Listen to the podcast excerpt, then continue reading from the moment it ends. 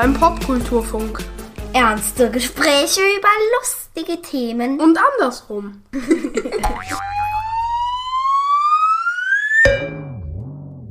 Hallo liebe Menschen. Willkommen zu einer neuen Ausgabe des Popkulturfunks, diesmal mit dem Thema Graffiti. Ich finde ja, spannend sind Themen besonders dann, wenn man nicht alles erklärt oder erklären kann. Aber ich glaube, dass man für diese Folge und dieses Thema ein bisschen mehr Hintergrund brauchen kann, als ich sonst an dieser Stelle liefere. Deswegen, here we go. Zum einen ist es so, dass es Graffiti nicht geben würde, wenn es legal wäre. Nach rund 50 Jahren, die modernes Graffiti nun existiert, muss man konstatieren, was legal auf Leinwänden, in Galerien oder anderswo stattfindet, ist kein Graffiti. Nur weil irgendwo eine Sprühdose zum Einsatz kommt, ist es kein Graffiti. Oft wird außerdem der Begriff Street Art ausgepackt und dann auf alles angewendet, was im öffentlichen Raum zu sehen ist und da nicht vorgesehen war. Jedenfalls nicht von Straßenbauämtern oder der Deutschen Bahn. Es gibt natürlich Überlagerungen von Graffiti und Street Art, aber die Werkzeuge, die Herangehensweise und der Wunsch, eine bestimmte Botschaft an die Öffentlichkeit zu richten, unterscheiden sich. Und letztlich sind das halt auch Schubladen, in die sich nicht jeder oder jede stecken lassen möchte. Und noch ein bisschen Historie, weil wir das gleich im Gespräch nur kurz ansprechen. Das moderne Graffiti entstand Ende der 1960er Jahre mit Schwerpunkt in Philadelphia und New York City. Sprühdosen hatte erstmal übrigens niemand in der Hand. Stattdessen ritzte man anfänglich seinen Namen in Oberflächen oder es wurden Marker verwendet. Viele Writer hatten Bezüge zu Gangs und haben mit den Tags ihre Territorien markiert. Anderen Writern war es aber schlicht langweilig. Die hatten mit Gangs und Drogen gar nichts am Hut. Vor allem in ärmeren Gegenden, sprich Ghettos in den genannten Städten, gab es für Jugendliche in der Freizeit praktisch null Optionen, außer draußen rumzuhängen. Die Zahlen, die man bei vielen der Writer New York Cities hinter den Nicknames sah, sind übrigens Straßen. Viele Stadtteile wurden nach einem Raster geplant und die Straßen teils durchnummeriert. Einer der ersten und bekanntesten Writer in New York City war zum Beispiel Taki 183, was eben für die 183. Straße steht. Von Taki hört ihr gleich nochmal. Es gab dann mehrere Wellen von Graffiti und eine Evolution. Was mit simplen Tags auf U-Bahn und Straßenschildern begann, bewegte sich hinein in die Bahnwaggons und später auf die Außenseiten von Zügen. In den 70ern verbreitete sich dann die Sprühdose als Werkzeug, mit der man natürlich sehr viel mehr und großflächiger machen kann als mit wasserfesten Markern. Damit stieg auch das Risiko, weil man Dosen weniger leicht verstecken kann und Aerosol natürlich riecht. Es gibt übrigens ein spannendes Buch, das die Anfänge in den USA zusammenfasst. Schaut dafür mal in die Show Notes. Wen lädt man ein zu einem Thema, was meist illegal betrieben wird, über das auch nicht allzu viel Literatur da ist, das immer irgendwie Nischenthema geblieben ist und wo es vielleicht auch gar nicht so gut ist, zu sehr von außen drauf zu schauen? Ich habe mich jedenfalls sehr gefreut, dass mit Peng ein Graffiti-Künstler dabei ist, der in Frankfurt zum Stadtbild gehört. Wer mit offenen Augen durch die Stadt läuft, wird sehr oft charakteristische Männchen mit langen Nasen sehen, kurze Botschaften oder wandgroße Figuren, die auffallen, obwohl sie oft simpel schwarz-weiß sind. Nichts finde ich übrigens schwieriger, als einen Stil zu beschreiben. Natürlich gibt es jede Menge in den Shownotes verlinkt, wo ihr euch selbst ein Bild machen könnt. Falls ihr Peng nicht sowieso schon kennt. Und jetzt geht's los. Hoppla, glatt was vergessen. Eben in der Anmoderation. Das ist aber nicht ganz unwichtig. Und zwar ist im folgenden Gespräch die Stimme von Peng verfremdet zu hören. Natürlich aus Gründen der Anonymität, beziehungsweise zum Schutz dieser. Das ist eine Premiere, deswegen habe ich das eben glatt vergessen, verschusselt, verdödelt. Aber jetzt geht's los. Wirklich. Pass auf, ich springe einfach direkt rein. Ähm, ich habe so ein bisschen Historie schon in der Anmoderation erzählt, ähm, aber das heißt natürlich nicht, dass wir hier nicht noch mal ein bisschen, bisschen reingucken können. Ähm, so die, die Ursprünge von, von modernen Graffiti zumindest sind ja im Grunde USA, New York City und Philadelphia halt. Ähm, und ich habe da bin da zufällig, weil ich jetzt gerade tatsächlich in den USA war, noch mal über ein Buch dazu gestolpert, das halt wirklich diese Anfänge auch aufgezeichnet hat. Und da war das so ganz schön in zwei Kategorien aufgeteilt, die ersten Sprüher oder Writer. Und zwar in die, die eine die gang-affiliated waren und die, die gesagt haben, ähm, mit Drogen und Gangs wollte ich nichts zu tun haben, mir war langweilig, also bin ich sprühen gegangen. Würdest du dich da, wo würdest du dich da irgendwo einsortieren, wenn überhaupt?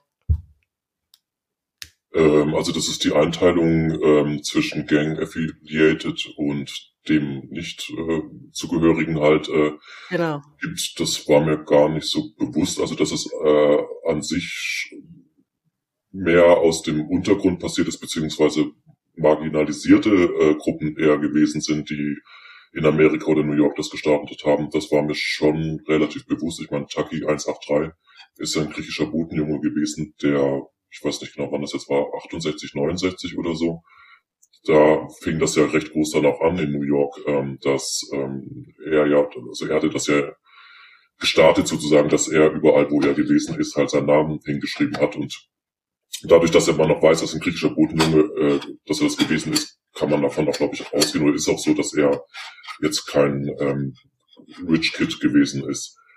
Ähm, für mich selber spielt das selbst, also jetzt eigentlich keine Rolle oder ich habe jetzt keinen Bezug jetzt dazu, dass das jetzt für mich irgendwie was Kriminelles ist, sondern ähm, eher eine künstlerische Ausdrucksform ist, die man halt draußen macht, in der Stadt macht und draußen Dinge verändert und malt und jetzt weniger eine Gang oder ähm, eine Crew-Geschichte. Ja, also was, was natürlich irgendwie so beide äh, Gruppierungen, wenn wir dabei jetzt mal bleiben würden, gemeinsam haben, ist es, dass es natürlich so ein bisschen um was Territoriales geht. Also, dass man natürlich irgendwie seinen Namen irgendwo hinsetzt oder sein, sein Piece oder sein Bild. Das hat natürlich irgendwie was mit dazu, mit, äh, also damit zu tun, ich war hier zu sagen und auch vielleicht zu zeigen, so, ja, das ist so ein bisschen hier mein Spot, ich war irgendwo, wo noch keiner war oder so. Das kann man wahrscheinlich aber sagen, ist das, was beide, beide Arten verbindet, oder?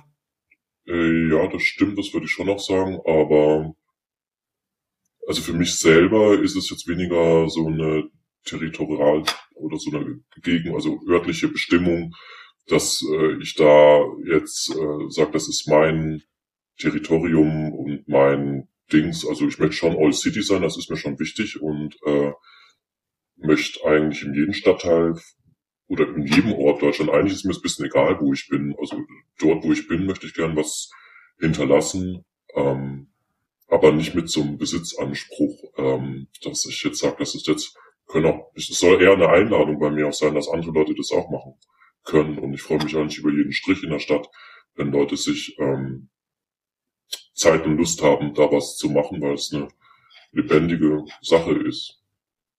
Ja, also das in, in den Anfängen ausgrenzend halt finde ich mit diesen, das ist so eine diese, das ist mein Territorium und weil das ist ja glaube ich aus dem Gangdings auch bisschen hier Stopp mhm. oder hier ist dann mein Gebiet und hier endet deins sozusagen. Ähm, das ist mir zu ähm, auch zu, zu, zu starker sozialer Ausschuss und auch zu aggressiv irgendwie auch. Das, das verspüre ich auch gar nicht, so eine, so ein Impuls. Mhm.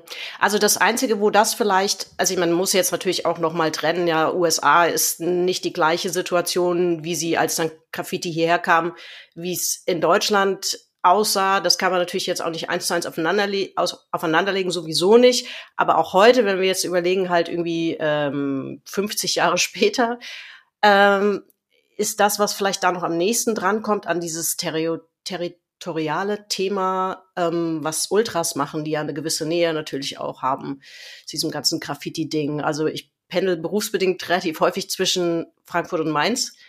Und da fällt mir das, vielleicht achte ich auch mehr drauf, weil ich mich für Fußball auch interessiere. Ähm, da sehe ich natürlich, sobald ich auf Frankfurt zukomme, sehe ich Ultras Frankfurt natürlich und Richtung Mainz, dann sind es die Ultras Mainz. Das ist vielleicht wahrscheinlich noch am stärksten so, wo sich das noch zeigt heute. Ja, das stimmt. Das, da hast du auf jeden Fall recht. Da würde ich auch sagen, das ist dann sogar so ein, da kann man das, diesen Aspekt auf jeden Fall stark sehen. Äh, insbesondere ist er stark gerade an, an der Kaiserlei, ähm, beim ehemaligen Kreisverkehr sehr stark zu sehen. Da ist dieses eine Haus, das ist nah am Grenzstein, denke ich. Das ist meiner Meinung nach auch, glaube ich, noch Offenbacher Gebiet. Und ähm, da gab es eine Zeit lang so eine ähm, so einen Kampf um einen Spot. Mittlerweile hat er, glaube ich, BN 96 auch gew äh, gewonnen, also Brigade Nassau 96. Das ist aber eigentlich vom Haus ist das ein UFC, also ein Offenbacher Gebiet. Und ähm, da war auch eine Zeit lang ein OFC-Bild, dann haben die Ultras das wieder übermalt oder die BN 96 Leute. Und jetzt seit zwei, drei Jahren, glaube ich, Roundabout steht eigentlich auch immer noch die ganze Zeit BN 96. Und da geht es auf jeden Fall um diesen örtlichen Kampf, den auch die BN-Leute oder die äh, Frankfurt Ultrastar gewonnen haben. Genau, aber bei dem anderen Graffiti, bei, für mich oder spreche da vielleicht auch vielleicht für, für, andere, ich meine, wenn ich jetzt nach Hamburg gehen würde, war ich auch letztens mal da auch, da werden ja meine Bilder ja nicht ausgecrossed, sondern die bleiben ja auch da. Also da ist es ja, markiere ich zwar auch irgendwo, ähm, dass ich da gewesen bin, aber gleichzeitig gibt es den Respekt, dass es, dass ich nicht gecrossed werde. Außer ich gehe über ein äh, anderes Bild rüber, aber wenn da nichts auf einer Wand ist, kann ich da malen und ähm, da gibt es kein Problem mit. Mhm. Wird statt diesen territorialen Aspekt äh, gar nicht so so stark sehen. Also bei den äh, Fußball-Graffiti würde ich es auf jeden Fall schon so sehen, weil die UFC-Leute, ich weiß nicht, wie viele Texte in Frankfurt UFC-Text gibt, wahrscheinlich drei, weil die irgendwie noch nicht richtig gesehen ja. worden sind. Aber ja. so für das normale Graffiti-Game würde ich jetzt sagen, ist das so in dieser starken Form nicht, nicht, nicht, nicht präsent oder ist das abgestreift? Also gibt es nicht mehr. Mhm. Vielleicht zu dieser New Yorker Szene, aber. Ja. Letztendlich kann ich aber nur für mich sprechen, aber ja. ich würde jetzt trotz, also würde ich die Szene verstehen, dass das so, ähm, so, so in so einer Strenge nicht mehr vorhanden ist, weil wenn es so wäre, müssten ähm, die Bilder eigentlich ausgekostet werden, so von den anderen Leuten.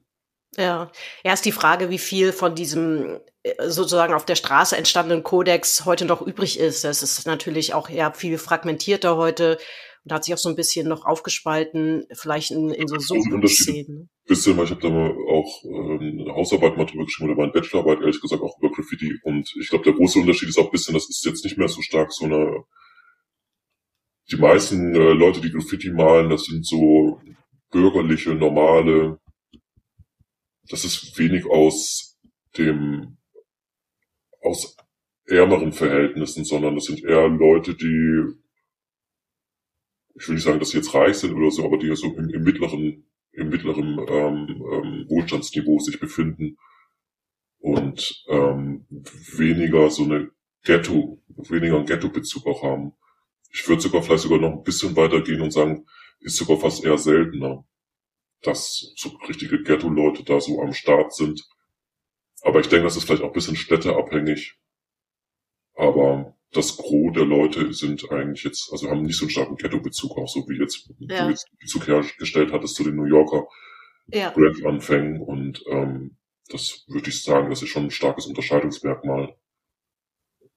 Ja, ja, wie gesagt, man kann ja auch die, die beiden Länder ähm, zu keiner Zeit ähm, perfekt vergleichen. Das ist natürlich auch immer was, was natürlich eine andere Übersetzung in anderen Ländern findet. Das, das wiederum ist auch heute noch so. Ähm, also Graffiti damals vor allen Dingen ähm, war ja noch nicht so stark, dass man es so wie heute, keine Ahnung, auf YouTube und auf Instagram überall dokumentiert sieht. Normalerweise von den, von den Menschen, die es gemacht haben, selbst oder eben vielleicht auch von Leuten, die, die Spotter sind, die sowas gerne dokumentieren oder so. Das heißt, früher mh, hm, hat man das vielleicht ein bisschen mehr, keine Ahnung, für sich selbst gemacht. Ich glaube, das ist auch irgendwie eine Veränderung, die man, die man so feststellen kann heute, oder? Dass, das verändert ja auch irgendwie eine Szene und auch eine Kunst, wenn, wenn du das alles so stark dokumentieren kannst. Oder? Was würdest du sagen? Mm, also da würde ich dir nicht zustimmen, dass da die Leute das mehr in den 90ern beispielsweise mehr nur für sich gemacht haben und heute oder sagen wir mal für eine Szene gemacht haben. so wäre so, das ja. würde das grundsätzlich eher als komplett positiv sehen. Ein gutes Beispiel war damals auch Street Files, die Seite gibt's leider nicht mehr, aber es war eine, eine Webseite, die weltweit mit, glaube ich, die Nummer eins gewesen ist für Graph. Weltweit oder insbesondere auch in Deutschland und ähm, aber auch viel auch aus Osteuropa und Russland. Und ich habe immer den Eindruck gehabt, dass das eine krass ähm, befruchtende äh, Geschichte ist, weil die äh, Leute aus Russland und aus Osteuropa, die haben nicht so diese Graph-Historie auch gehabt, auch bedingt durch, dass die im Ostblock auch äh, gelebt haben und gar nicht so konfrontiert gewesen sind mit dem was ist überhaupt Graffiti? Und bei denen hat man einfach angemerkt, die haben einen ganz anderen Ansatz teilweise gehabt, Dinge zu malen und so einen ganz neuen, so wie so ein Quereinstieg sozusagen. Ja. Und äh, dadurch, dass das so eine Kommunikation untereinander stattfindet und eine Sichtbarkeit, genau, ist das, äh, finde ich, ja, und Graffiti wird auch immer größer und auch dadurch, meiner Meinung nach, dass es einfach immer mehr ähm, Möglichkeiten gibt, sich zu zeigen und, und ich sehe es eher positiv an und der eigene Impuls, das zu machen, weil es Spaß macht, bleibt ja der gleiche eigentlich, finde ich. Ja. Nur man hat halt mehr Möglichkeiten, sich zu zeigen. Ja, ja, vielleicht habe ich es auch doof ausgedrückt. Also weil im Grunde genommen, natürlich geht's ja immer darum, was sichtbar zu machen. Mm, und, in, und du musst natürlich gucken, was für Tools stehen dir sozusagen zur Verfügung in deiner Zeit, um, um das zu tun. Ne? Und da ist vielleicht Graffiti immer schon sehr, in, vielleicht nicht innovativ, ist vielleicht auch nicht der richtige Ausdruck, aber war immer ein sehr starker Impuls da, das dann natürlich irgendwie auch sichtbar zu machen. Es ist natürlich auch eine flüchtige Kunst. Du musst ja auch damit rechnen, dass Bilder, die du malst, wieder verschwinden, weil wir reden immer noch von Sachbeschädigung äh, hier und da. Ähm, insofern gibt's da wahrscheinlich einfach auch ein Interesse, dass es möglichst viele Menschen vorher sehen können, ob sie jetzt dran vorbeilaufen oder mit dem Zug dran vorbeifahren oder ob es jemand fotografiert oder so. Ist wahrscheinlich dann je nachdem. Verändert sich einfach.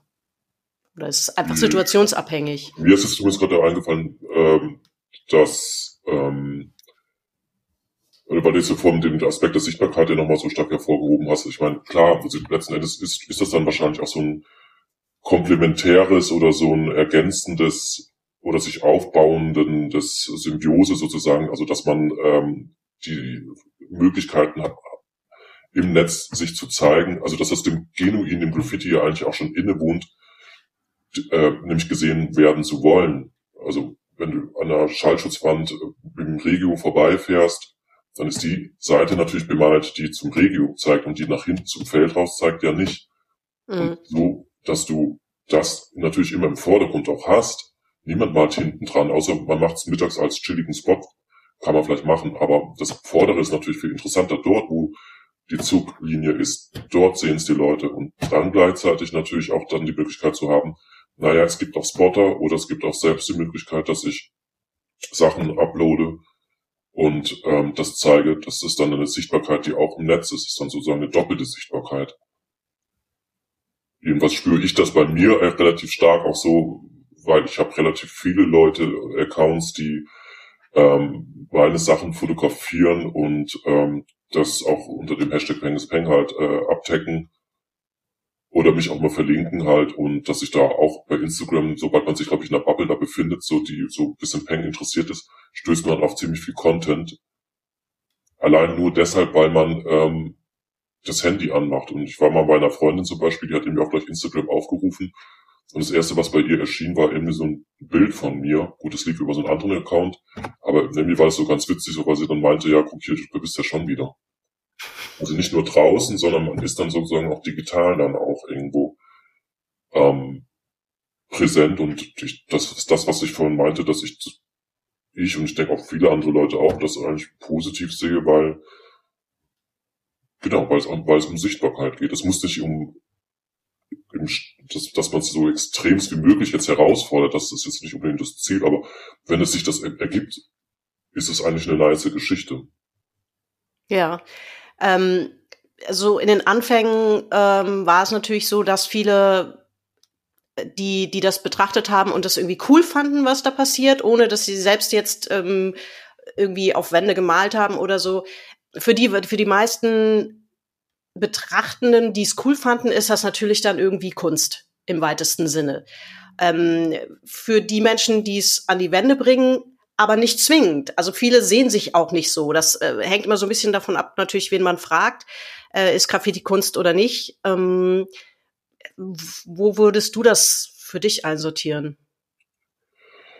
Also erstmal würde ich da äh, sagen, das, da stimme ich dir nicht zu, dass die meisten Leute sagen, es wäre Kunst, weil ich würde eher sagen, es ist auch die Frage, auch wo welchen Blickwinkel hat man da auch drauf? Ist es jetzt ja, absolut. bezogen? Ist es auf eine Stadt bezogen? Ist es auf Bayern bezogen? Ist es komplett unterschiedliche ähm, Perspektiven, die in verschiedenen Gegenden da sind? Wenn ich irgendwo in einer Kleinstadt in Bayern bin, und dort etwas anbringe, hat das ein ganz anderes Resultat und eine ganz andere Wirkung, wie wenn ich das jetzt in, in Hamburg äh, oder in Leipzig beispielsweise anbringe oder auch in andere Länder, zum Beispiel wie in England, ist mir das auch stark aufgefallen, weil ich so, ich mag ja Leute, die sehr konsequent malen und die krass viel malen und äh, da gibt es zum Beispiel äh, London äh, heißt der Ten Foot und das ist, der heißt deshalb glaube ich auch so, weil er sehr groß ist, der Typ und das gibt aber, der hat so viel schon mal gemalt, da gibt es relativ viele Spotter-Seiten mittlerweile bei Instagram ich habe mir das letztens immer ein bisschen noch genauer angeschaut, weil man dann auch gesehen hat, wo er gemalt hat und da sieht man so die Einfahrten und Ausfahrten in London und die verschiedenen Straßen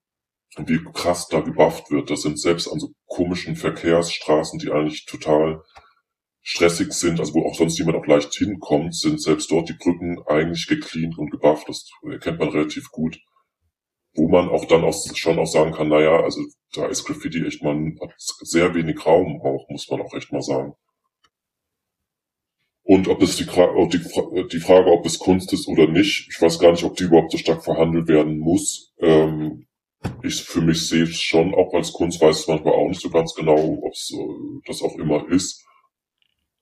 Äh, es spielt für mich auch nicht so stark eine Rolle, äh, mhm. weil ich ich das so für mich erkannt habe, dass es für mich was Besonderes ist und ähm, was mir Spaß macht und dass es für mich eine Bereicherung darstellt und ähm, wie ich finde auch für die Stadt, weil wie ich es vorhin auch gemeint habe, ich es ist für mich Zeichen von Lebendigkeit, dass Leute aktiv sind, dass Leute aktiv in den Stadtraum eingreifen und ähm, aktiv, die könnten ja, anstatt um 24 Uhr rauszugehen, könnten die ja genauso sagen, ja, ich leg mich jetzt ins Bett oder ich gucke jetzt die Netflix-Serie noch fertig, weil die so spannend ist.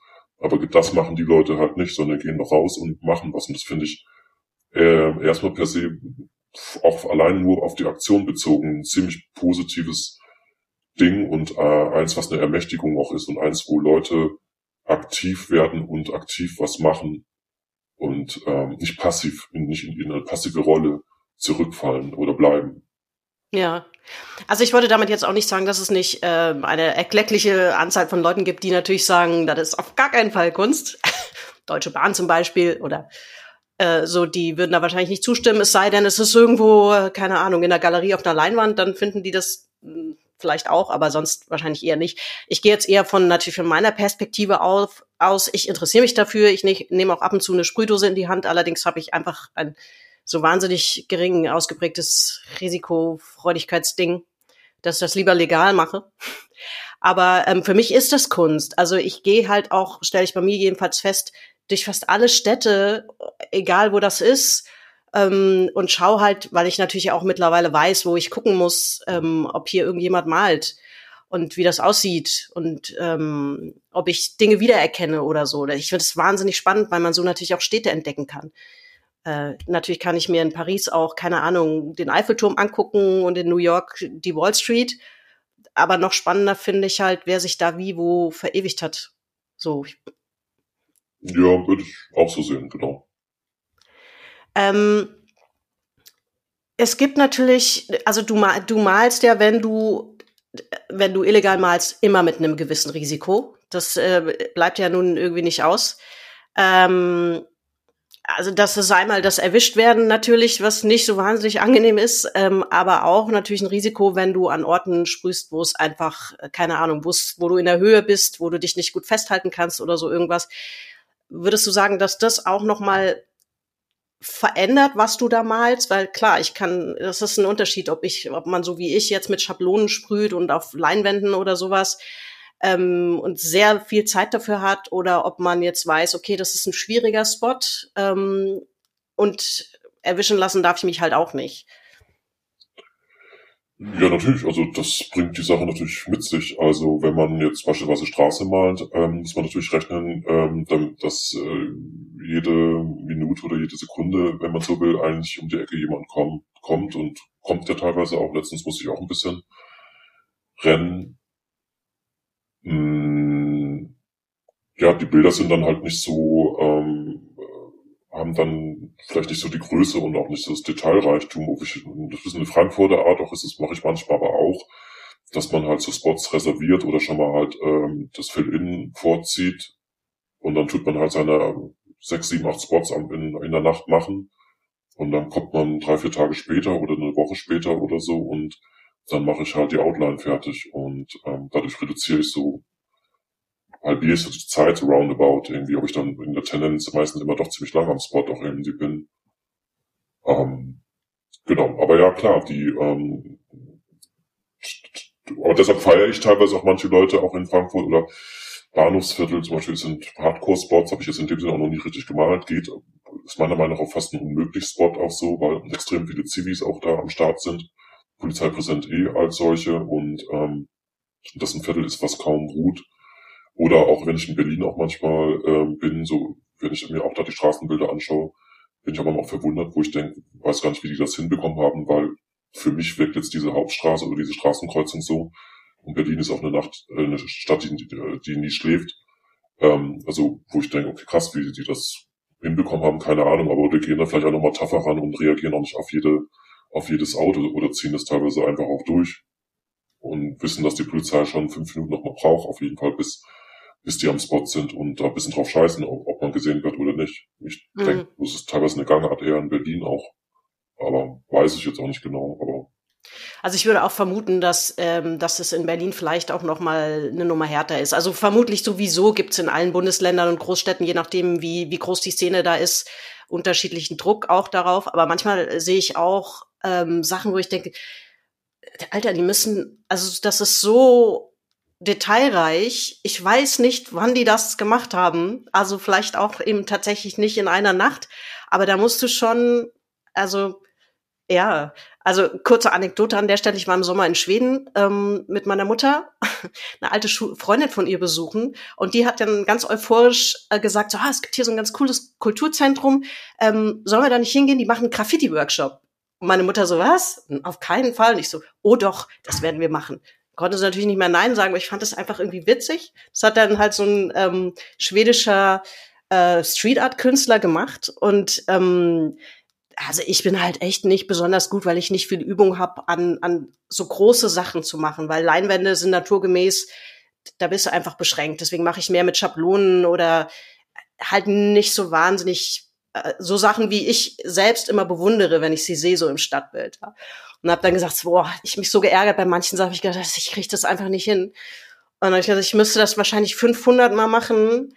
Ähm, ich ich weiß auch nicht. Und er meinte dann so, ja gut, dann machst du es halt tausendmal, aber dann, dann kriegst du es hin. Ich so, ja, okay, wenn ich das tausendmal illegal mache, das ist auf jeden Fall, weiß ich nicht. Wir schon mal, ich komme wahrscheinlich nicht über zehnmal, weil das Risiko doch ein bisschen größer ist, so wie ich rumfluch währenddessen. Also ich, ich wäre dafür jetzt nicht gemacht, glaube ich. Ähm, aber das war natürlich ein Riesenspaß irgendwie. Also meine Mutter hat dann im gediegenen Alter von 75 quasi ihr erstes Piece gesprüht. Mhm. Ich finde es gar nicht so schlecht. Ähm, ja, aber ich meine, das sind natürlich auch Dinge, die konnte man in den 90ern, äh, war das also nicht vorstellbar, dass es Workshops gibt, dass es auch so, wie es jetzt teilweise ist, wenn man guckt, ich bestelle natürlich ähm, auch Dinge oder kaufe Sachen, die es vor 20, 30 Jahren noch gar nicht gegeben hat. Ne? So spezielle Caps und so. Man, ich ich habe natürlich auch einen Bruder, der hat gesprüht. Ich habe Freunde, die gesprüht haben früher. Und die haben sich halt Caps noch irgendwie in Drogerien zusammen geliehen, sage ich mal. Ja, gut, aber ich finde das jetzt ein bisschen, aber das, da stimme ich, würde ich ja gar nicht so stark zustimmen, weil du jetzt so gerade so eine Verlauf ist, wo du so das jetzt so darstellst, das wird jetzt immer besser und äh, das wird immer anerkannt, das sehe ich gar nicht so arg. Also ich, nee, aber du kannst dich auf jeden Fall sehr viel besser ausstatten und ähm, ja, als du das vor 20 Jahren konntest, ne? Oder findest du nicht so relevant offenbar? Doch, schon, aber ich finde, also wir sind ja jetzt 2023, ich weiß gar nicht, wann Montana ja. eigentlich äh, jetzt Dings, aber ich glaube so 99 die alten Blacks oder so, ich weiß, es sind jetzt schon fast 25 Jahre, die es jetzt, und auch die Cap-Systeme sind ja jetzt eigentlich identisch und so viel hat sich da auf dem Markt jetzt auch nicht verändert. Es sind viel mehr ähm, Firmen drauf aufmerksam geworden, weil das ein lukrativer Markt irgendwo geworden ja. ist. Das so äh, Cobra und was weiß ich, also bei Graffiti Box gibt es ja irgendwie Dosenmarken, zehn Stück davon kenne ich gar nicht. Aber ich finde nicht, dass das so, ein, so eine, dass das jetzt die, dass so eine starke Veränderung in dem Sinne ist, dass jetzt auf einmal so krass jetzt mehr technisch beispielsweise irgendwie möglich ist oder ähm, dass das jetzt das Malen so stark er, erleichtert hat. Man hat eine größere Auswahl an, an, an Produkten, das stimmt. Aber also gleich stimmt es schon zu, in den Anfang der 90er, wo man so wie Bomber, der glaube ich das auch erzählt hat, dass er irgendwie da von den in Drogeriemärkten da, von den Dingsdosen da die Caps abgenommen hat. Von, weiß nicht, egal, weiß nicht, irgendwelche Dosen halt die Caps da abgenommen hat und ähm, dass, dass da das noch nicht so, die Produktpalette noch nicht so stark vorhanden gewesen ist.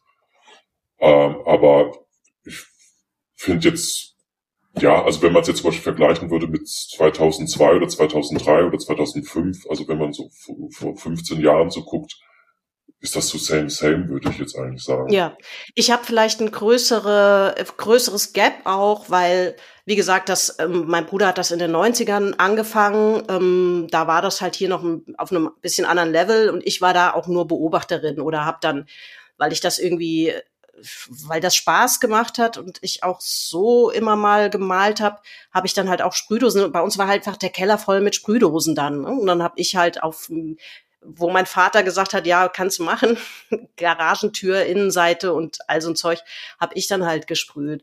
Ähm, und habe das dann irgendwann auch mal wieder aufgegeben während des Studiums, ehrlich gesagt äh, weil dann auch andere Sachen wichtiger waren und ich, ähm, ja, und im Studium musste ich auch eher zeichnen im Sinne von, ich muss was dokumentieren und das hat natürlich einen anderen Ansatz. Da ist kein künstlerischer Ausdruck gefragt oder so. Deswegen habe ich die Sachen dann so ein bisschen mh, aufgegeben, habe erst vor zwei, drei Jahren wieder angefangen, damit zu arbeiten und war dann halt echt ein bisschen geflasht, wie viel sich da bewegt hat, weil ich das einfach irgendwie bestimmt 15, 20 Jahre nicht gemacht habe. Ne? Das ist jetzt so ein bisschen ein persönlicher Hintergrund. Also. Aber ich meinte zum Beispiel nur, als ich ähm, 2008 nach Frankfurt gezogen bin und da war, wie ich finde, Graffiti-mäßig hier nicht so viel los. Ich will nicht sagen tote Hose, aber da war wirklich nicht so viel los. Und da gab es schon die ganzen Cap-Systeme und die ganzen mhm.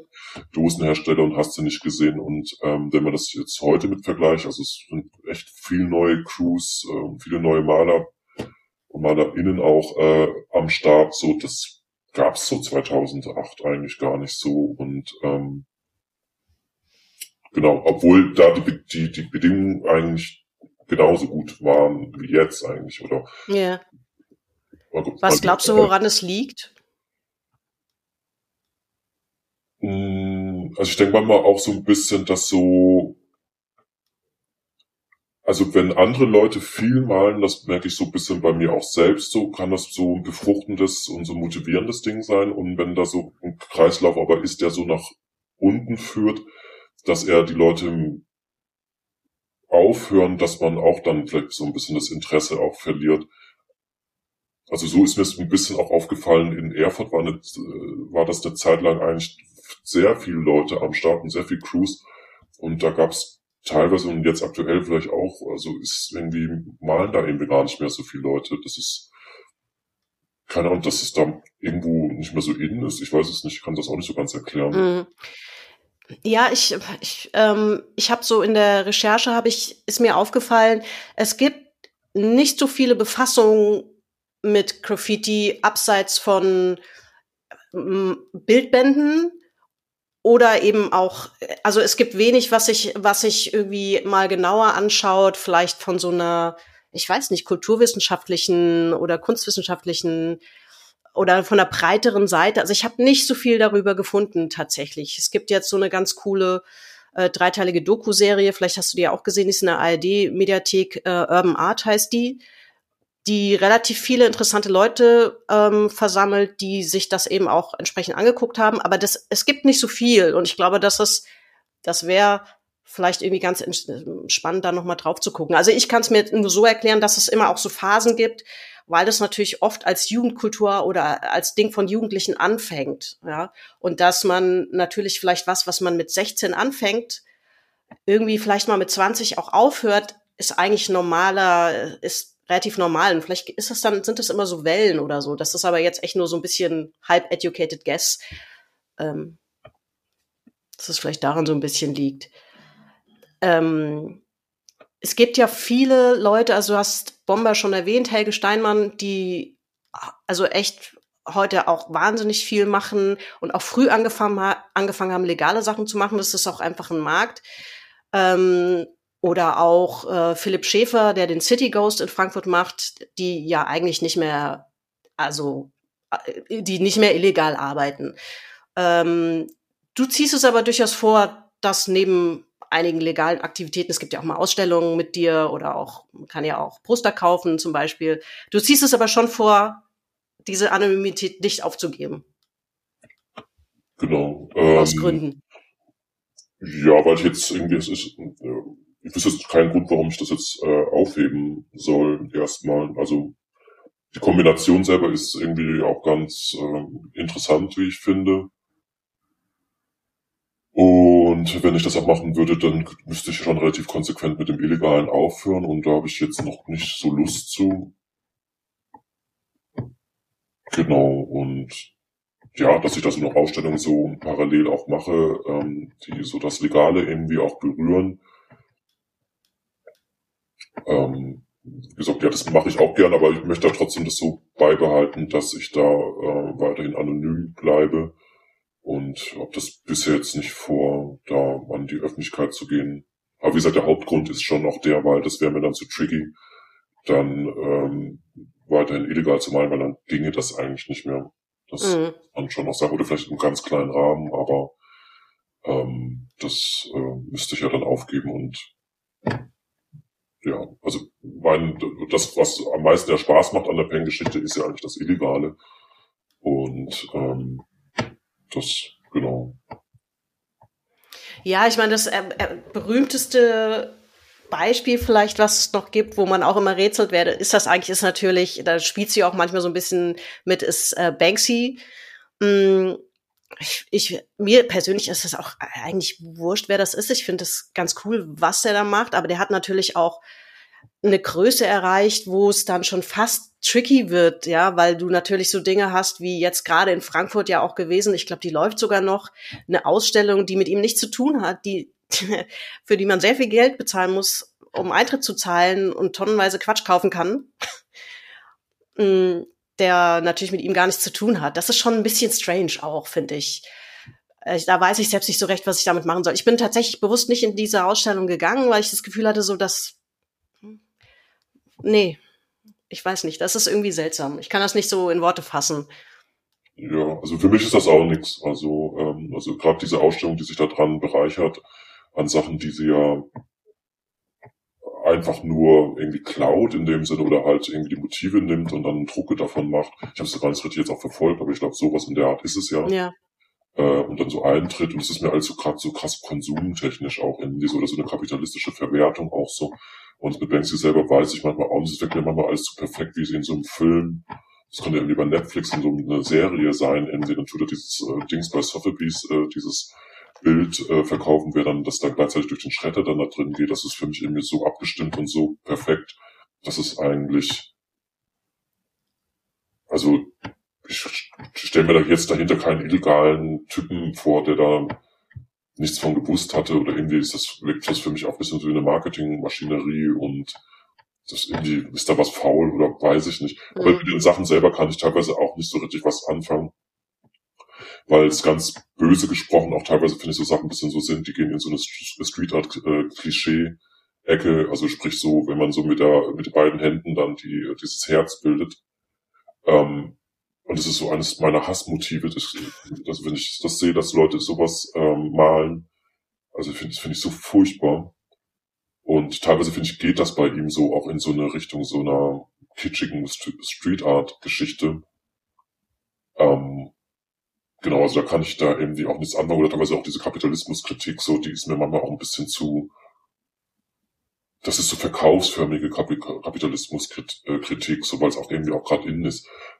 Kunst muss irgendwie äh, politisch sein und wenn dann auch, und dann wird's ja richtig cool, ist es auch noch kapitalismuskritisch und das ist dann irgendwie bei ihm auch der Fall und irgendwie, hm, weiß ich nicht. Also ja, stört mich. Ja. ja. ich meine, es ist halt so groß geworden. Natürlich ist klar, die Aktionen, die die Banksy macht, die kannst du nicht durchziehen ohne ein großes Team und das ist halt, das sind halt so konzertierte Aktionen halt, ne? So, das sind ja schon fast Performances irgendwie die ich auf der einen Seite manchmal bewundere, auf der anderen Seite ist es natürlich vielleicht so ein bisschen wie so eine kleine Garagen-Punk-Band, die irgendwann Stadien füllt. Und man denkt sich so, das ist nicht mehr mein Punk äh, oder so. Ich habe gerade eine Folge über Punk gemacht, deswegen bin ich davon vielleicht noch so ein bisschen beeinflusst. Aber ich finde irgendwie so ein bisschen kann man das Bild vielleicht auch zeichnen. Aber ja, Ähm, was interessiert dich an bestimmten Orten, wenn du da malst? Oder gibt es Orte, wo du, wo du denkst, so hier, hier würde ich gern malen? Oder vielleicht auch umgekehrt Orte, wo du sagst, so das ist ein Tabu, da würde ich einfach nicht hinmalen. Äh, ja, also das ist, glaube ich, jetzt nichts so Spektakuläres, was ich da jetzt, glaube ich, sagen werde. Also was jetzt Orte, also Friedhöfe male ich zum Beispiel nicht, aber ich in Berlin hatte ich das, glaube ich, mal gesehen, dass die selbst Friedhofsmauern da auch bemalt haben. Gut, die haben auch, glaube ich, ein bisschen größeres Platzmangelproblem. Aber gut, das ist jetzt natürlich schon irgendwie, was so Kirchen jetzt eigentlich auch her auch nicht so. Insgesamt habe ich dabei jetzt nicht so eine große Auswahl oder, ähm, oder dass ich halt sage, da jetzt nicht oder so ein Ausschluss halt, sondern also, also ein wesentlicher oder ein großer Aspekt ist, ähm, inwiefern ich ähm, dass eine Anzeige auch gibt. Das ist bei mir relativ wichtig oder inwiefern da der Hauseigentümer am nächsten Tag reagiert. Also das ist schon ein recht großes, wichtiges Kriterium. Hm. Naja, gut, ansonsten male ich schon relativ gern in Leerständen. Also was ich überhaupt nicht mag, ist Hall of Fame zu malen. Ähm, weil mich das fürchterlich stört, wenn neben mir, über mir, rechts, links überall andere Bilder sind. Das macht mein Bild irgendwie kaputt, finde ich, oder mich stört jedenfalls. Ähm, und was sehr interessant an Graffiti ist, und ich sehe ja übrigens auch nur ähm, das illegale Graffiti auch als Graffiti auch an, also so Hallmaler sind für mich eigentlich keine Graffiti-Maler in dem Sinne. Aber gut, da kann man sich drüber streiten, aber es ist meine äh, Ansicht. Ähm, ist das Bild ja kommuniziert mit der Umwelt und ähm, oft ergeben sich manchmal halt so zufällige Sachen, so irgendwie, dass sich da irgendwie ein Arm mal und der guckt, das greift irgendwie hoch, ähm, weil da auch gerade ein Fenster ist oder irgendwie was anderes oder ein Leerständen ist da irgendwie so ein Ast, der so in der Nähe ist und der fügt sich dem Bild da irgendwie auch ein. Also die Geschichte, die dort transportiert wird, die ist halt eine, die ja nicht nur das Bild selber ist, was man aufgetragen hat, sondern ist ja auch eine, die mit dem Ort zusammen erzählt wird. Und ähm, dadurch, dass ich auch figürlich auch arbeite, sind auch eher so Erzählebenen auch vorhanden, die man als Metaebene oder als Ebenen halt äh, sehen kann. Und deshalb ist die Kombination Ort und Bild äh, auf jeden Fall wichtig oder weil, ob man es will oder nicht, eine Kommunikation äh, immer vorhanden ist. Auch wenn man einen Spruch zum Beispiel, ich meine auch ganz gern Sprüche auch da reinmacht, dass es dann irgendwie auch, keine Ahnung, zum Stadtteil irgendwie so ein Kommentar ist oder zum Haus oder irgendwie so. Ja, aber es ist jetzt nicht so, dass ich so krass jetzt durch die äh, Gegend gehe und jetzt, gut, manchmal gibt es schon Spots, wo ich denke, dass, ich glaube, da könnte das gut funktionieren. Aber oft ist es irgendwie auch so, dass ich, ähm, gerade wenn es jetzt Sachen sind ohne Fill-In mit der Dose, dass ich das einfach so, ich bin jetzt gerade an der Ort und Stelle, es ist, es ist halb drei, es ist, kommt gerade niemand, mein Gott, ich jetzt kann ich hier dran gehen. Ja. Ja, fertig, also es ist jetzt, und in der Regel, ich möchte mich nicht so weit aus dem Fenster lehnen, das ist jetzt hier alles so eine,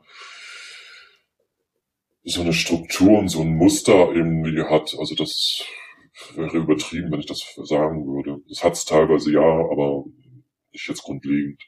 Ja. Gibt's äh, Kunst oder KünstlerInnen, die dich inspirieren? Also das müssen jetzt nicht zwingend natürlich äh, Graffiti-Artists sein, ähm, können aber.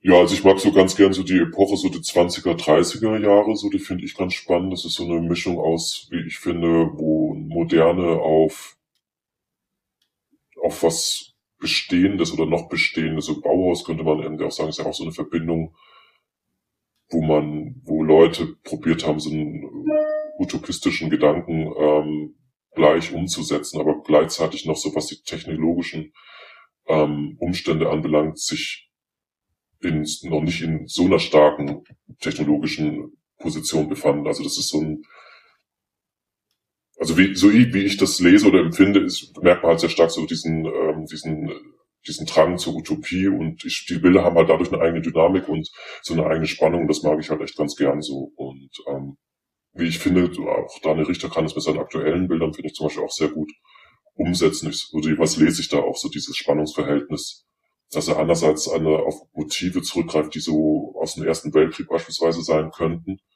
Oder ich glaube, in dem einen äh, Interview mit ihm tut er das ja auch benennen, weil es ihn der Regisseur fragte, wo er denn die Ideen hernehme. Und da hatte er so eine Fotografie ähm, von einem Kriegsverbundeten aus dem Ersten Weltkrieg. Und das war so ein grundlegendes Motiv, was er genommen hatte, als Hauptmotiv sozusagen äh, äh für sein Bild nahm. Und gleichzeitig hatte er beispielsweise im Hintergrund diese schraffierten äh, Flächen gemacht, die aussahen, als ob man so wie in so einen Weltraum hineinblicken würde. Und genau, da spielt er, glaube ich, so mit so einer konservativen oder damaligen Zeit und gleichzeitig mit einer, die so eine Idee einer Utopie hat, einer Moderne. Mm, und das finde ich eigentlich ganz cool auf jeden Fall. Obwohl ich jetzt auch nicht sagen will, dass ich das jetzt meinen Bildern hier krass umsetzen kann. Aber ähm, das ist, das sind, äh, wenn ich auf solche Sachen stoße, finde ich das sau interessant und ähm, nimmt mich mit. Daniel Richter ist ein äh, Künstler, da gibt es auch eine längere Doku, glaube ich, über ihn, ne? Die, die meinst du wahrscheinlich. Die kam vor einem Jahr und die war so ja. in kommunalen ja. Kinos zu sehen. Die fand ich jetzt ganz interessant. Er selber ist ein schwieriger Typ auf jeden Fall, aber die Bilder sind schon Bombe. Ähm, ein Künstler, auf den ich in, in der Recherche gestoßen bin, der war mir tatsächlich kein Begriff, ähm, war OZ oder OZ, ähm, 2014 verstorben. Ja. Äh, sehr tragische Geschichte, irgendwie auch sehr traurige Geschichte, finde ich, aber jemand, der auch wirklich wahnsinnig tolle Bilder gemalt hat. Ich weiß nicht, wie viel davon übrig ist. Der hat, ähm, glaube ich, hauptsächlich in Hamburg gearbeitet. Ähm, manchmal habe ich das Gefühl, dass ich ein bisschen was davon auch so in deinen Bildern sehe, so in, in manchen, so dieses, diese Punktelemente zum Beispiel, habe ich das Gefühl, dass ich hier da so ein bisschen erkenne, aber ja, kann man schon drin sehen. Das hat teilweise auch ein bisschen auch den Grund, weil ich jetzt technisch da auch nicht so, manchmal sind aber Punkte einfach so ein einfaches Stilmittel, was man einfach schnell hinsetzen kann. Und das war, glaube ich, ja. bei Oz, ich weiß nicht, wie man ausgesprochen OZ, Oz, ich sag mal immer Oz, aber ich bin mir selber gar nicht ganz sicher, ähm, oder OZ halt, äh, aus Hamburg, also dass er das auch verwendet hat. Genau, ja, aber ich fand bei ihm das halt, und da sind wir uns vielleicht auch ein bisschen ähnlich, weil ich gebe auch zu, dass es bei mir teilweise ein bisschen in so eine Manie geht oder in so eine, ähm, das wäre vielleicht wieder auch bei dem einen Punkt, wo wir vorhin auch waren, so dass mit dem äh, Aufhören oder mit dem äh, seinen richtigen Namen preiszugeben, weil ich das nicht machen. Also dann müsste ich mit dem Illegalen aufhören und ich finde das Illegale und das äh, draußen viel zu malen und möglichst viel auch zu malen. Und ähm, bei Oz ist das ja auf jeden Fall auch, diese Smileys sind ja auch von ihm. Ich glaube, ich kann mir vorstellen, die hat der, oder seine Zeichen hat bestimmt eine Million Sachen in Hamburg gemalt. Vielleicht sogar mehr, gefühlt würde ich sogar sagen, auch sogar mehr. Und das finde ich immer faszinierend, wenn Leute so eine krasse Konsequenz haben, ein Ding richtig krass durchzuziehen und ähm, ohne Kompromiss. Also das so ein komplettes Hardcore-Programm so. Und das finde ich äh, ziemlich geil eigentlich. Und äh, und ich sehe mich da auch ein bisschen, will mich jetzt nicht mit ihm aber da jetzt vergleichen so, äh, weil meins jetzt nicht so ein, nicht so einen Umfang hat, aber auch recht umfänglich auch ist. Und ich merke das auch so, wenn ich draußen unterwegs bin, dass ich äh, für mich sehr sch schwierig einen Stopp machen kann, ähm, weil ich da an der äh, Stelle was mache und dann sage ich, ah komm, jetzt tun wir erstmal das im nächsten Viertel erst was machen, aber mir ist das schon nach zwei Minuten schon so, dass ich denke, ach komm, jetzt kann ich wieder was machen. Also es ist ein bisschen gefährlich auch, so man sollte man nicht so, so stark in so einer Reihenfolge auch machen. Aber ich so für mich merke, es ist eine Sucht auch und es ist, ähm, für mich gibt es keinen Halt. Ja, ich meine, äh, OZ, ich weiß auch nicht, wie er selbst sich ausgesprochen äh, sehen wollte. Er hat das, glaube ich, hier und da auch mal gesagt. Ähm, hieß eigentlich äh, Josef Fischer. Bisschen untypische Figur vielleicht, weil er eben auch schon ein bisschen älter war. Ich glaube, der ist mit Anfang 60 dann ums Leben gekommen. Wahrscheinlich bei einem Unfall mit einer S-Bahn. Das ist nie so ganz geklärt worden.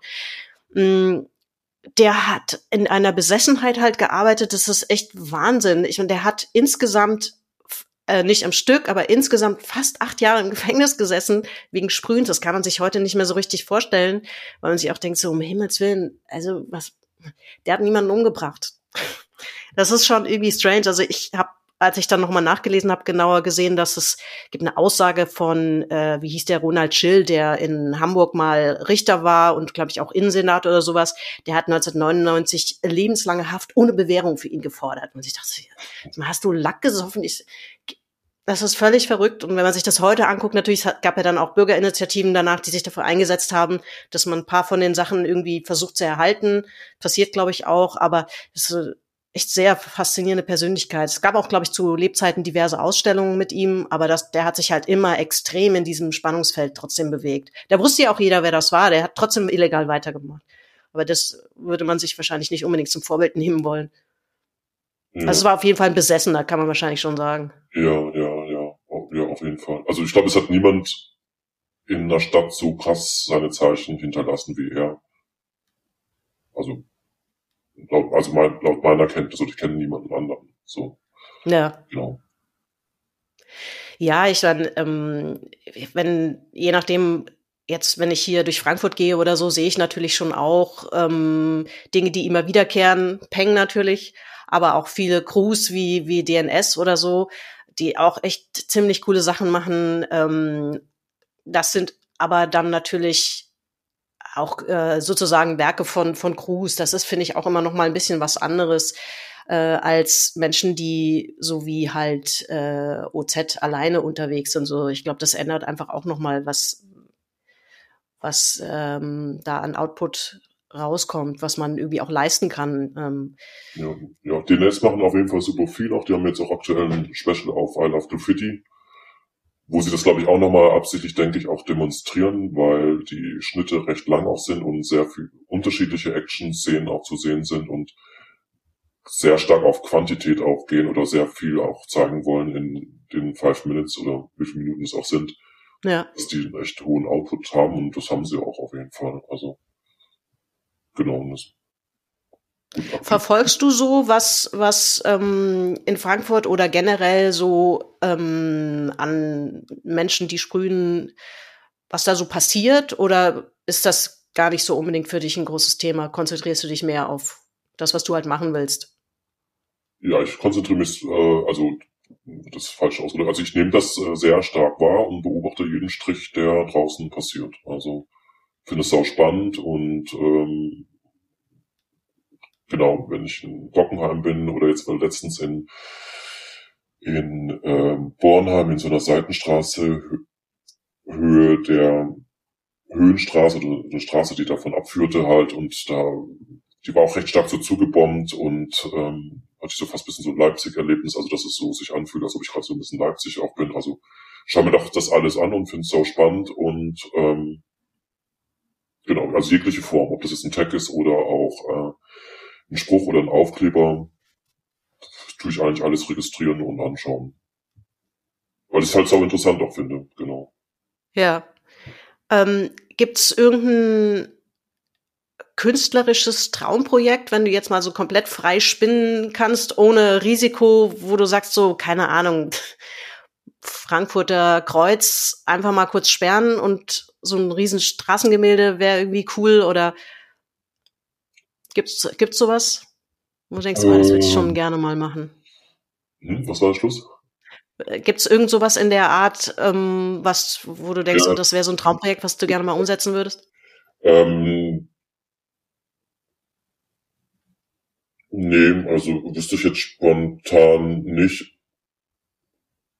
Vielleicht, weil ich jetzt auch nicht so unbedingt so ein Fassadenmaler wäre. Ich habe es vielleicht auch noch nie gemacht, aber gut, ich könnte es mir jetzt schon auch vorstellen. Hm, ja, aber ich sehe mich da, glaube ich, gar nicht so, so, so stark. Also es wird mich deshalb vielleicht gar nicht so reizen, irgendwie, weil es dann so, dann hat es so eine Absprache mit der Stadt und dann tut er das da machen und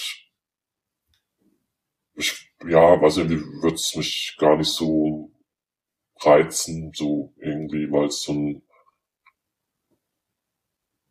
ich will sagen, Verkäuflichkeit hat, aber irgendwie so, ähm, es wäre halt nicht mehr illegal oder irgendwie hat es nicht so seinen Reiz und irgendwie wäre das so ein, so ein, so ein angepasstes Ding irgendwie. Ich kann es nicht richtig beschreiben, so was mhm. ein Grund dafür wäre, dass nicht so, ich würde ich würde es irgendwie nicht so reizend finden oder ja, nicht so, ähm, ja, wird mich nicht so anmachen halt irgendwie. Also wenn, also generell, das ist schon mein Ziel, ähm, ist, dass ich davon mal leben kann. Aber dann würde ich mich da eher in so einer normalen Kunstrolle sehen, dass ich, glaube ich, Bilder male auf Leinwand und genau, irgendwie so. Ja. Es ist aber jetzt nicht unbedingt so, dass ich da jetzt so großartig irgendwie, so wie es ist, finde es gefällt es mir schon gut und finde es nice und irgendwie braucht da gar nicht unbedingt, unbedingt so ein krasser Zusatz auch zu kommen. Mhm. Das macht mir so Spaß, wie es ist und ähm, erfüllt, erfüllt schon auch total viel und hat total viel einfach, bringt mir total viel und ähm, ja, ist nicht so, dass ich da jetzt irgendwie so viel mehr jetzt irgendwie eine große, noch, noch größere Wand oder irgendwie so, also so wie das auch im Kleinen oder im Illegalen passiert, hat das, hat das schon seinen Reiz und ähm, macht mir so Spaß. Ja, es hat halt einen anderen, andere Authentizität vielleicht, manchmal auch einen anderen Charme, einen anderen Humor.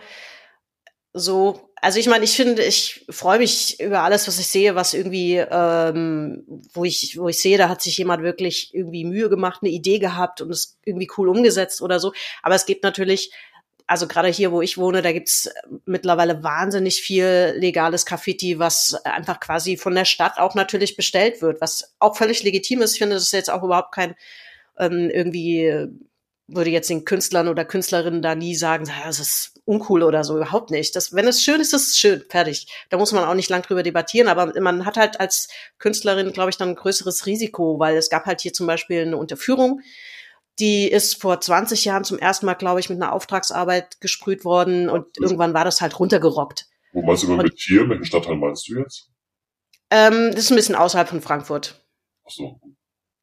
Und ähm, da hat dann irgendwann mal vor einem zwei Jahren oder so hieß, gab es ein großes Projekt, das sollte neu gemacht werden und dann ist das alles schwarz gestrichen worden und der Künstler, der es gemacht hat, ich weiß dummerweise gerade nicht, wer das ist, weil der ist, glaube ich, auch nicht ganz unbekannt. Der macht ganz coole so Charakter, das sind so Tiercharakter, zum Beispiel eine Taube mit einer Basecap und so einer ähm, Hip-Hop-Kette, so einer fetten solche Sachen macht er. Also ich fand die, fand es total cool, aber da haben sich dann AnwohnerInnen aufgeregt, das sei alles so dunkel sei ja zu schwarz, sei ja eine Unterführung, das könnte man doch ein bisschen heller machen.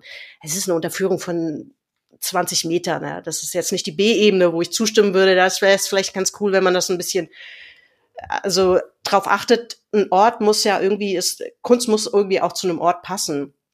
Das ist alles komplett wieder weggemacht worden und von einer anderen, von einer anderen Künstlerin in so einem Projekt neu gestaltet worden. Ist auch schön, aber jetzt ist es halt kleinteilig, bunt, mit kleinen Häusern und bunten Blumen, ist auch cool es, ich glaube, das würde mich halt bei solchen Arbeiten ein bisschen stressen, wenn ich das Gefühl hatte, so, also jetzt kommen 15 Anwohner, die es doof finden, da kann ich auch gleich illegal machen. Ja, eben, das ist auch einer der Gründe, weil ich da vorhin noch gemeint habe, dass ich da mich das jetzt nicht so kicken würde oder mich nicht, nicht so interessiert. Ja. Ja, weil, weil auch so Auftragssachen haben auch immer so, haben halt dieses Moment oft, dieses, diese Anpassung so drin und da ich möchte nicht angepasst sein. Also ich möchte, wenn, dann möchte ich mein Ding da komplett durchziehen und äh, das soll nicht, das soll nicht so starken Gefallen-Aspekt irgendwie auch nicht so haben. Also ich finde das, ich sehe mich da nicht so irgendwie. Das ist mir dann so eine, mhm. so eine Fassadenmalerei oder irgendwie so eine Verhübschung des Stadtteils. Das weiß nicht, das macht mich irgendwie nicht an.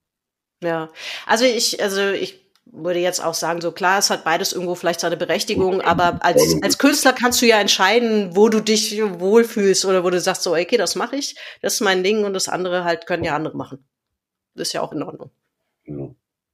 Ja, ich will mich jetzt nicht komplett davon, äh, davon verwehren oder dass ich da das komplett hier eine Absage erteile, aber vielleicht auch ein bisschen in Abhängigkeit, wie gut es bezahlt ist und irgendwie hat es auch vielleicht auch seinen Reiz, aber so insgesamt erstmal so es war jetzt nie ein Ziel von mir, irgendwie das ja. erreichen zu wollen oder ähm, das irgendwie anzusteuern. So, ich denke, man kann ja. man machen so irgendwie auch und vielleicht würde ich es auch noch mal, mal machen, aber ist jetzt nicht so, dass ich das sage, das finde ich jetzt wahnsinnig sexy oder das ähm, ist ein großes Ziel von mir. So das, also das ist überhaupt nicht.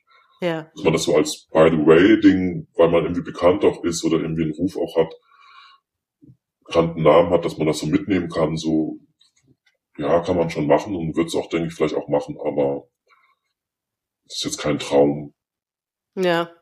Ja, klar, das ist einfach auch, ähm, ich, äh, mich würde es, wenn ich mir das so überlege, halt auch, glaube ich, extrem stressen, wenn ich das Gefühl hätte, ich muss jetzt erst einen Entwurf abgeben und dann sagt irgendjemand, ja, hm, nee, ist schon ganz schön, machen wir jetzt noch mal ganz anders. Ich da hatte schon keinen Bock mehr, glaube ich. Also deswegen würde mich das jetzt auch nicht unbedingt reizen. Ich bin happy, wenn ich, wenn ich was malen kann und das mache ich erstmal natürlich für mich. Ist natürlich schön, wenn andere Leute das auch schön finden, aber äh, als Auftragsarbeit finde ich, ja, müsste ich das jetzt irgendwie auch nicht machen. Mhm. Es ist okay, wenn es ein Hobby ist, ähm, ein Stück weit. Jedenfalls. Aber man kann das ja auch ein bisschen, das machst du ja durchaus auch, so ein bisschen vielleicht nebenbei finanzieren, so ein bisschen so ein Hobby finanzieren, indem man ab und zu halt auch Dinge macht, die andere Menschen kaufen können, wenn sie sie schön finden. Ja, ja, das stimmt. Ja, klar. Logo, also ähm, safe, also aus einer finanziellen Geschichte. Und Frankfurt ist ja eine recht reiche Stadt. Und soweit ich das mitbekommen habe, sind so diese Auftragsarbeiten auch relativ gut bezahlt klar, würde es mich dann auch reizen, so, oder wäre dann eine attraktive Einnahme halt. Ja. Genau.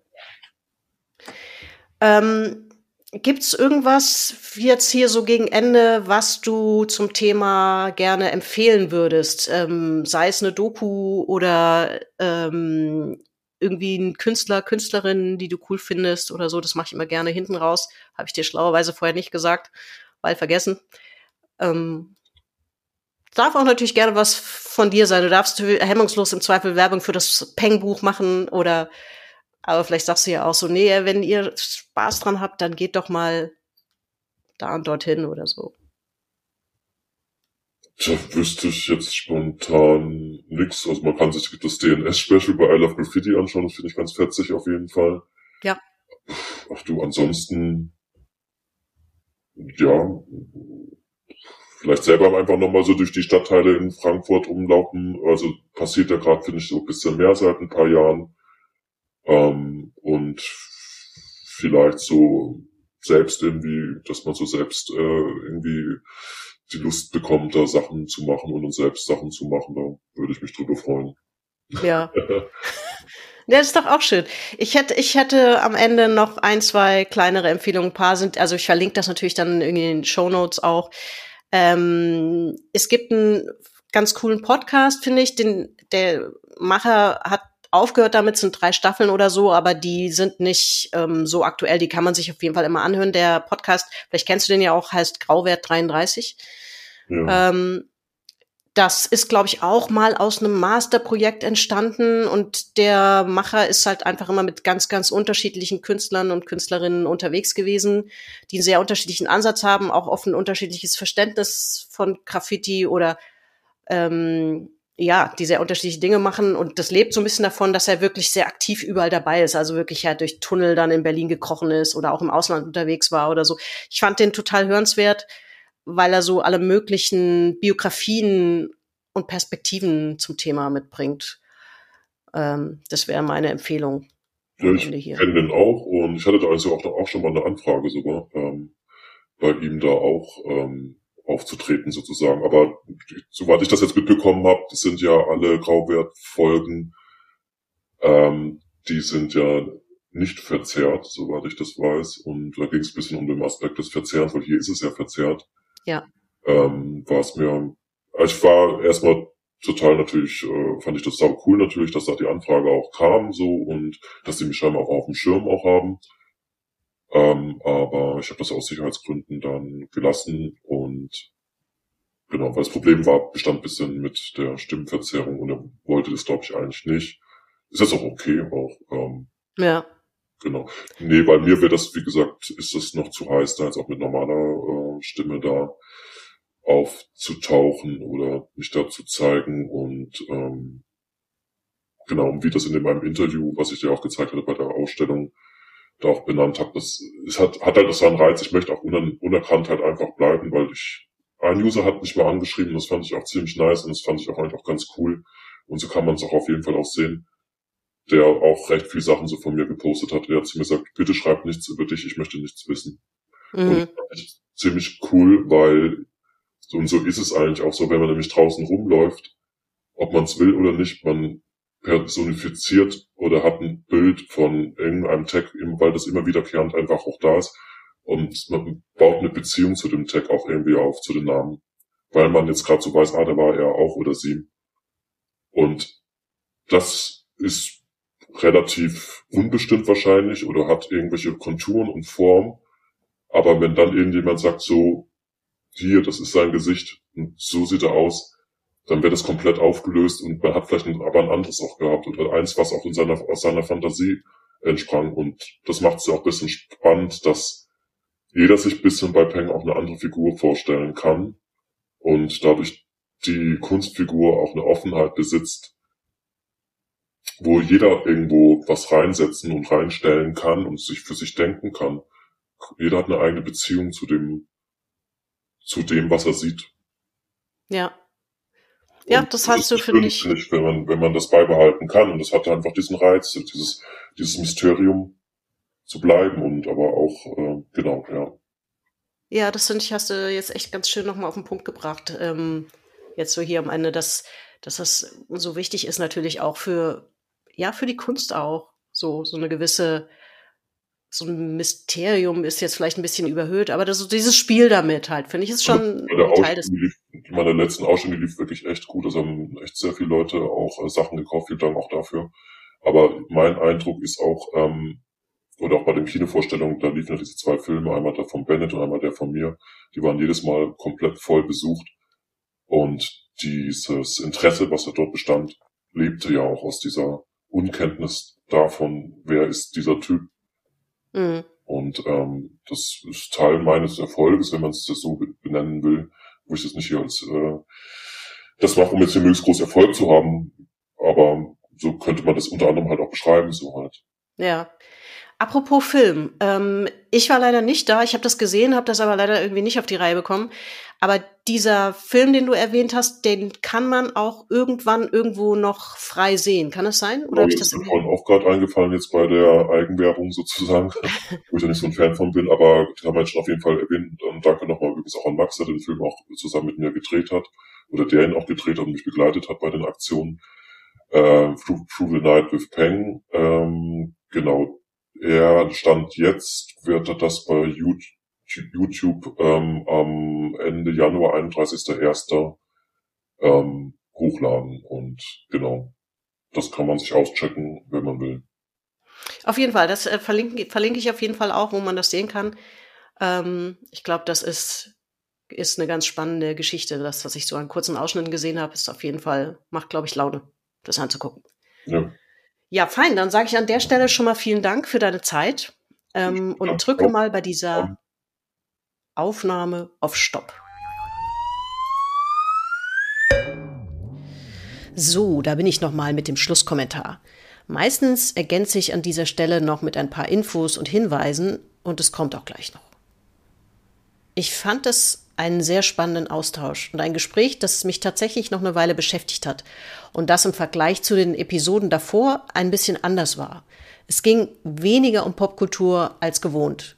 Vielleicht, weil ich mit einem Menschen sprechen konnte, der etwas macht um des Machens willen und dem die Kategorien, in die ich das vielleicht manchmal unbewusst stecken will, irgendwie wurscht sind. So blieb euch jedenfalls erspart, dass ich den gesamten Podcast damit vollgequasselt hätte, wie cool ich das Graffiti von Sabine Wren aus Star Wars Rebels finde, die regelmäßig imperialistische Gebäude bombt. Also gut, jetzt aber. Der Popkulturfunk beendet das Jahr 2023 mit einem Peng. Danke dafür. Happy New Year und bis zum nächsten Mal. Und der Rest ist in den Shownotes. Wie immer. Bis bald.